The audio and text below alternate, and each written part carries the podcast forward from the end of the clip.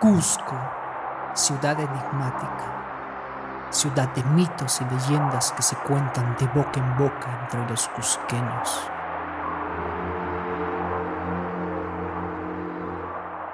¿Qué tal amigos? Hoy les traemos tres historias de nuestro Cusco que te dejarán pensando.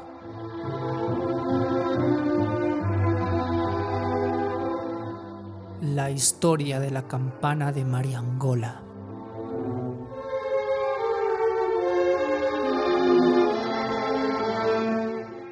De noche. Dos hermanos se encontraban en una competencia rumbo a la ciudad del Cusco. Se trataba de María y Mariano Angola.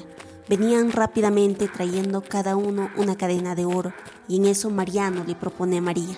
María, juguemos. Quien llegue primero a la Catedral del Cusco y anuncie su llegada gana la competencia. María aceptó sin tener muchas esperanzas para ganar. Sin embargo, en contra de todas las predicciones hechas, María terminó llegando primera a la capital de los incas, donde sin dudarlo hizo saber al Cusco y a sus alrededores que ella había ganado.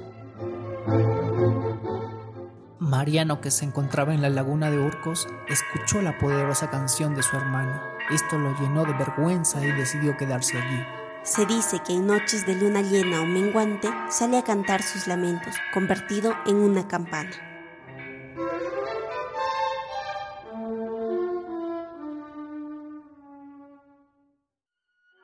La leyenda de la condenada de la catedral.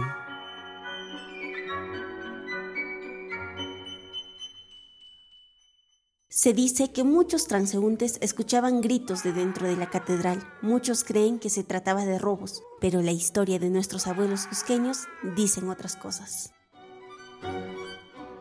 Juana y Evaristo, que vivían en el valle del Urbamba, se conocieron y terminaron enamorándose profundamente.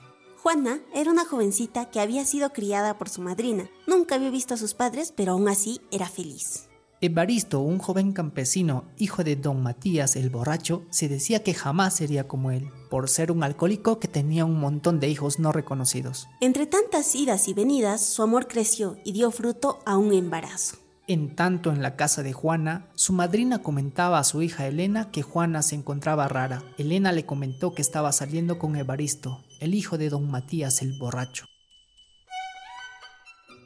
La madrina escandalizada le contó la verdad a Juana. Sorpresivamente, eran hermanos. Evaristo, al enterarse, en su asombro terminó matando a su padre y luego él se quitó la vida. Juana, al enterarse, llena de angustia, también terminó matándose y su alma vino penando hasta el Cusco, donde fue en busca de la catedral para pedir perdón a los santos. Era esa la razón de los gritos que escuchaban los transeúntes en la catedral.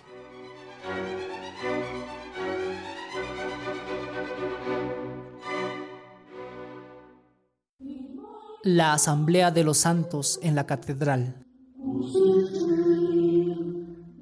Hace muchos años atrás se decía a medias voces que los santos y vírgenes que venían para las fiestas del Corpus Christi se reunían para platicar sobre la suerte del pueblo cusqueño. Así que dos muchachos decidieron resolver los misterios que generaban estos dichos. Ellos se llamaban Pedro, el ayudante del sacristán, y José, su amigo pidieron permiso para quedarse una noche antes de la fiesta del Corpus Christi. Se prepararon con coca, alcohol y frazadas para pasar la noche en la catedral. Pasó el tiempo y se quedaron dormidos.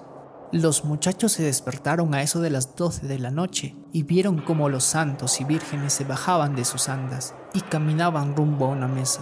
Una luz blanquecina se hacía presente y de repente el taitacha de los temblores se juntó como cabeza de la reunión. Muchos santos se quejaron de sus devotos. Decían que eran egoístas y malos, pero en su defensa de los cusqueños salió Belén, abogando por ellos.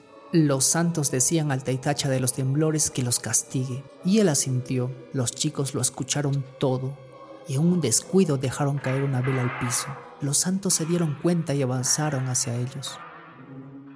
Al día siguiente los encontraron botando espuma por la boca y contaron lo sucedido. Dos años después ocurrió el terrible accidente de lanza donde murieron muchos cusqueños. Ese fue el castigo que se había acordado esa noche.